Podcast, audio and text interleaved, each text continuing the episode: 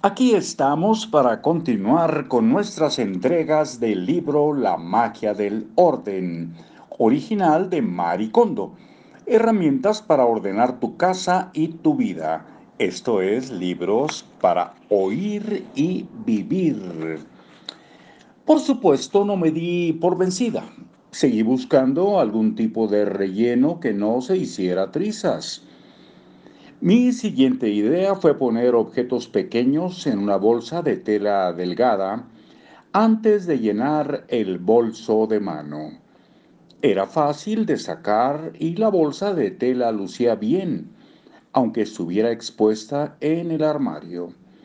Me alegré por haber descubierto otra solución revolucionaria, pero este método también tenía una desventaja ocultaba a la vista los artículos fuera de temporada que había dentro, y cuando llegó su momento me olvidé por completo de vaciar dos de las bolsas interiores.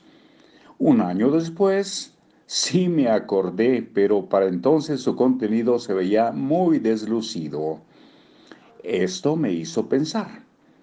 Aunque mi política para la ropa y otros objetos es mantener a la vista incluso los artículos fuera de temporada, había cometido la torpeza de creer que recordaría sacar lo que no podía ver. Vacié las bolsas de tela y liberé los objetos que había dentro, pero los bolsos de mano que los contenían se veían marchitos.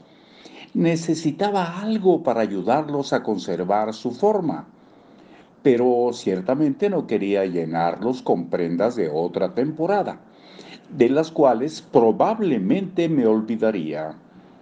Sin saber qué hacer, decidí poner un bolso dentro de otro, solo mientras tanto.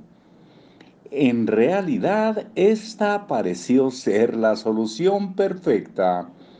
Al guardar bolsos dentro de otros bolsos, reduje a la mitad el espacio de almacenamiento requerido y pude localizar dónde estaba cada uno dejando que las correas eh, colgaran por fuera. La clave es guardar juntos el mismo tipo de bolsos. Los juegos deben eh, constar de bolsos hechos de materiales similares. Por ejemplo, piel rígida o loneta o bien de bolsos para ocasiones especiales, como bodas y funerales. Si los divides por material y o por tipo de uso, solo necesitarás sacar un juego cada vez que necesites un bolso.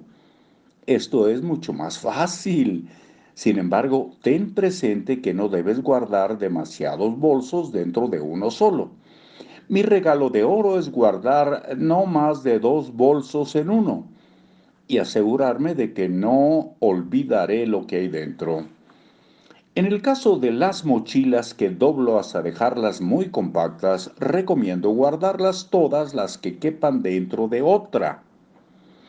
En resumen, la mejor manera de guardar eh, bolsos, carteras y otras bolsas es hacer juegos según el material, el tamaño y la frecuencia de uso y guardarlos uno dentro de otro como cajas anidadas. Todas las correas y asas deben dejarse a la vista. Y a la vista les decimos lo mismo. Hasta la vista.